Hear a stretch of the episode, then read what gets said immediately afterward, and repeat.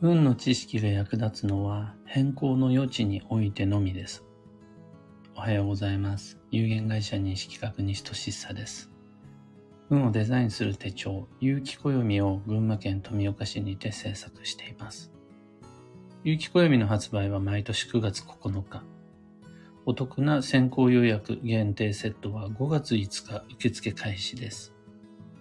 そして、現在は表紙デザインを決める総選挙を開催中です。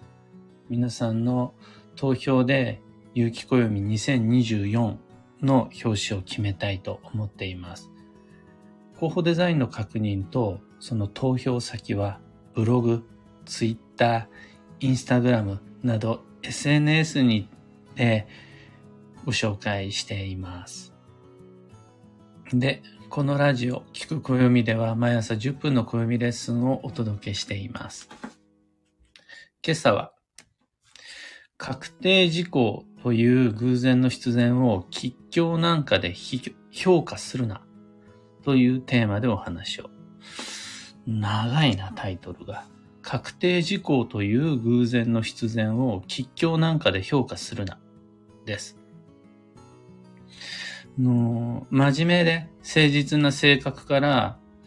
どんな場面でも常に暦を開いて、もうとにかく手手当たり次第、片っ端から吉祥を調べる方って、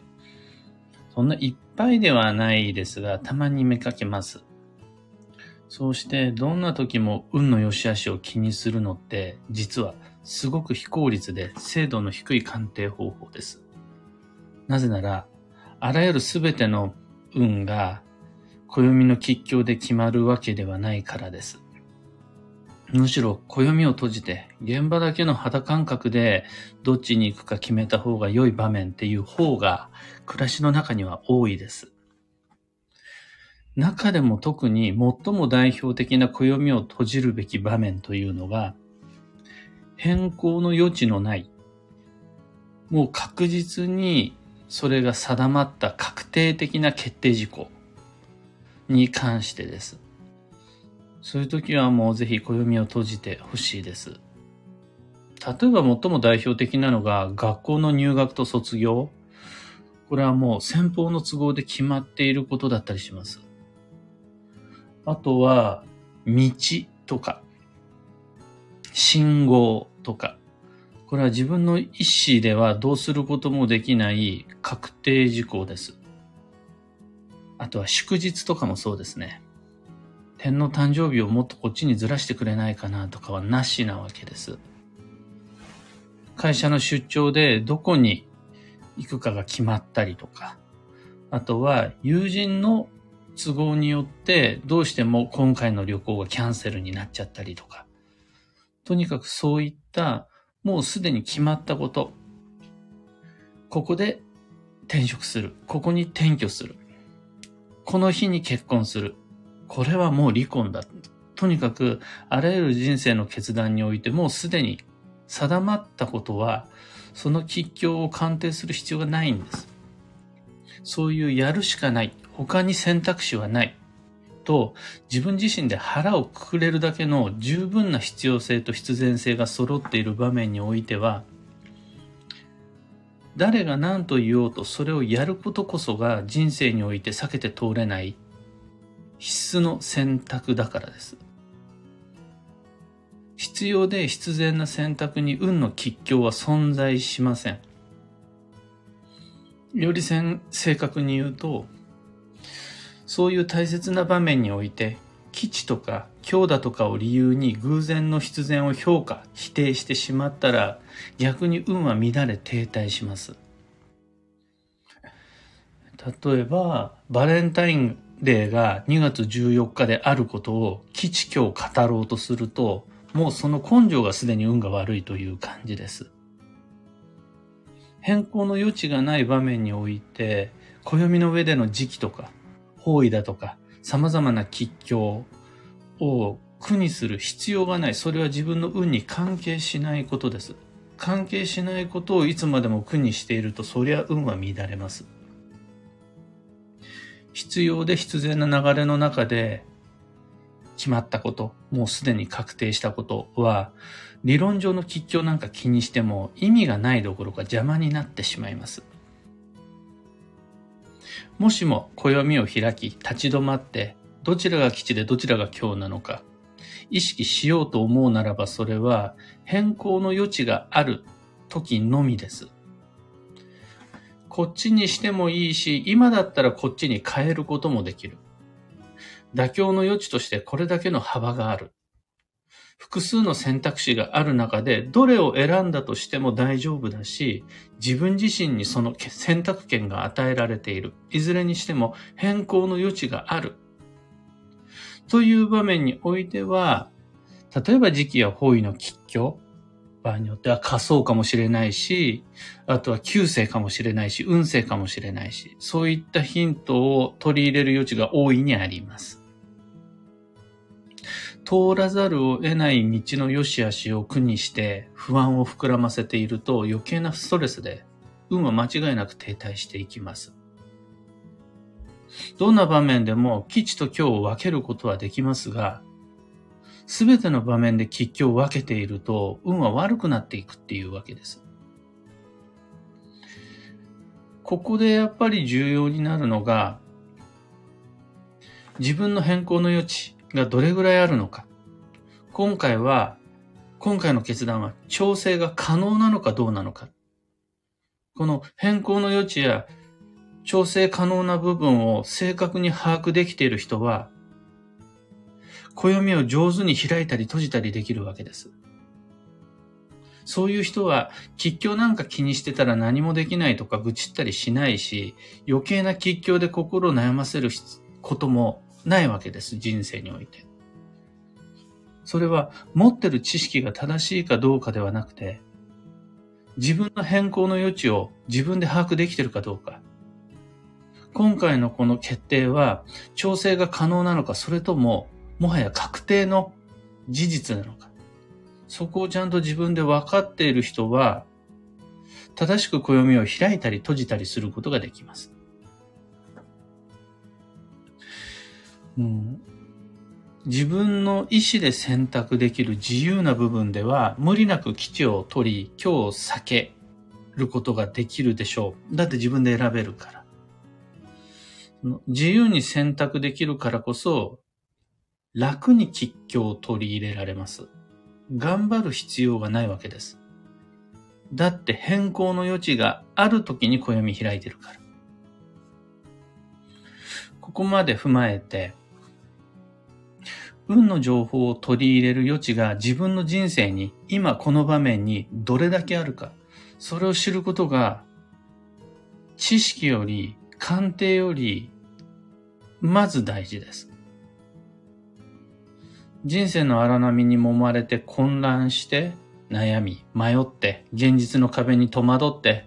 あっち立てればこっち立たないっていう歯がゆい状況の中で、どうしたらいいんだろうって見失っちゃった時は、まず僕たちがやるべきは何が基地で何が強化ではなく、または吉祥とか言ってたら何もできないよって愚痴ることでもなくて、果たして今の自分に変更の余地があるかどうかです。今回のこの選択決断実行は、調整可能な範囲がどこからどこまであるのか、何月何日から何月何日の間で決めればいいのか、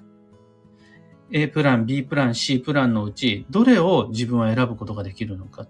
この変更の余地、調整可能な範囲をまず把握することで、以降の吉凶鑑定や、もしくは吉凶無視の精度がぐっと上がります。運の吉凶が役に立つのは変更の余地がある場面のみです。これはやるしかない。変更の余地はその他の選択肢はない。という場面において暦を開いて、基地だの強だの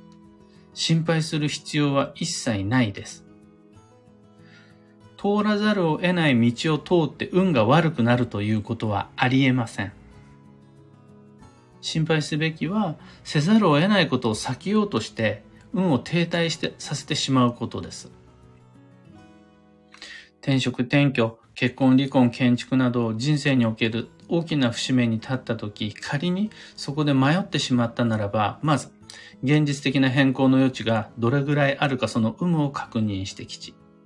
で、もしもそこに変更の余地が大いにあったというならば、暦を開いて、いつがいいんだろうどこがいいんだろうどういうふうにするといいんだろうをヒントにしてみると素晴らしいと思います。暦はそういう場面で力を発揮します。逆に変更の余地を曖昧にしたままむやみに運の吉凶を苦にして不安を膨らませようとするのはもうやめましょう。そして変更の余地がないときはその確定事実を否定せず評価せず目の前の事実を安心して受け入れて前進してまいりましょう。今朝のお話はそんなところです。ヒント見つけてもらえたら配信終了後、いいねのボタンお願いします。一つ告知にお付き合いください。暦部春の体験入部に関して。暦部オンラインという月に2回、第1、第3土曜日21時からの大人の部活動を僕が主催で開催しています。みんなでせーので有機暦開きましょう。月に2回ぐらいは。それ以外の時には、今目の前の現実でバタバタするんでいいから、月に2回ぐらいは定期チェックしましょうよ。僕一人でやるのは、どうせサボっちゃうから、みんなを巻き込んで一緒にどうっていう、そういうのが暦部です。っていう説明だけじゃあまりに怪しすぎて誰も参加してくれないんで、もう無料体験会をやっちゃいましょう。っていうのが今告知しているあの4月29日の春の体験入部です。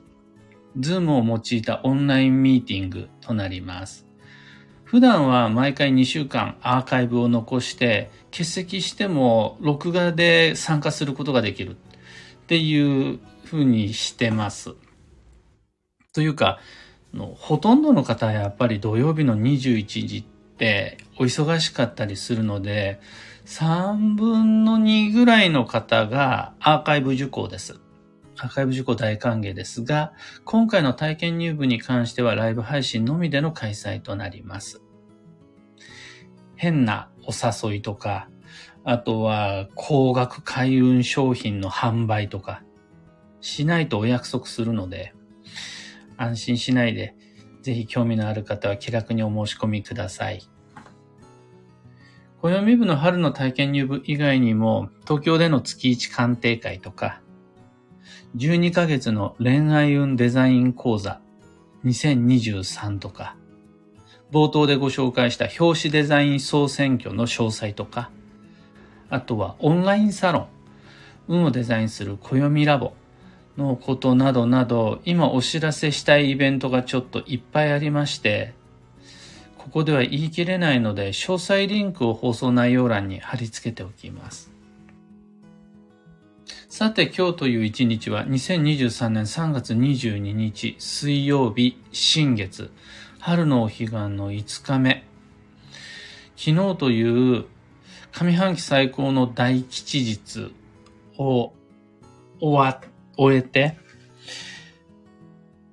あれできた、これできなかったって、いろいろな感想を皆々様お持ちでしょうが、実は今日もなかなかの吉日です。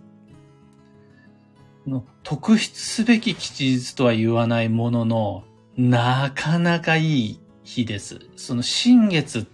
ていうのと暦の重なりがありまして、実は今日も踏み出したい一歩があるならチャンスの一日です。の昨日を踏まえての今日というところも意味があります。その踏み出せなかった一歩があるなら今日改めて再検討する価値大いにあります。お彼岸という安定した運気を利用して運を動かして参りましょう。幸運のレシピは鴨南蛮。これ鴨に限らず鶏肉かける麺類が基地です。例えば鶏出しのラーメンとか、あとはそうですね、鶏だったらチキン出しのフォーとかも大吉です。今日のキーワードは交渉、望みを示し、掛け合う。その心は、話し合い、交渉を諦めないで基地。特に価値観の異なる相手を目の前にしたときに、もう初めからお互いの落としどころを見つけようとしない。もう無理無理無理。ってなっちゃうのは幸運と良縁を逃すのでもったいないです。そこはしっかりと、あの、どういう結果になるかは予想しないで、あの、掛け合うだけ掛け合ってみる。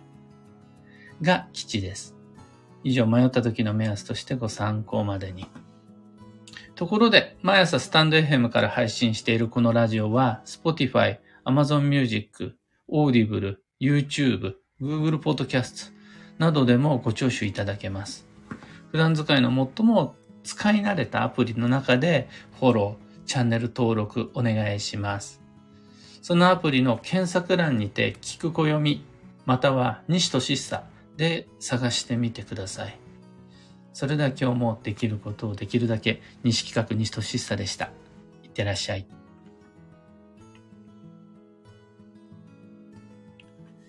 石川さゆりさん、おはようございます。ひでみんさん、おはようございます。はなさん、おはようございます。そちら良い天気。こちらも、めっちゃいい天気です。雲一つない、ビッカビカの太陽が出ています。かよさん、おはようございます。ビートさん、ありがとうございます。マイクさん、おはようございます。中さん、おはようございます。曇り空でもお彼岸の朝日にはすごいでっかい価値ありです。タカさん、クレナさん、テナーさん、アルココさん、キーボードさん、ユウさん、おはようございます。小川智美さん、ちななおさん、マミーさん、おはようございます。かゆみからの新月の朝。おっしゃる通りです。そのコンボ、なかなか良くて、例えば昨日を100点満点完璧に過ごすことができたということであるならば、何も今日無理して頑張る必要はないと思うんです。でも、やっぱり昨日できなかったこと、昨日ちょっと途中になっちゃったこと、昨日やろうと思ったんだけど何かしらの横やりが入ったことをそこで諦めるんじゃなくて今日という新月のタイミングでもう一回リスタートさせてみるのはすごくいい流れです。良いコンボですね。ナナさん、おはようございます。漢方花子さん、エヌシャンティさん、おはようございます。みんなの空も良いお天気で何より。というわけで今日もマイペースに運をデザインして参りましょう。僕も行って参ります。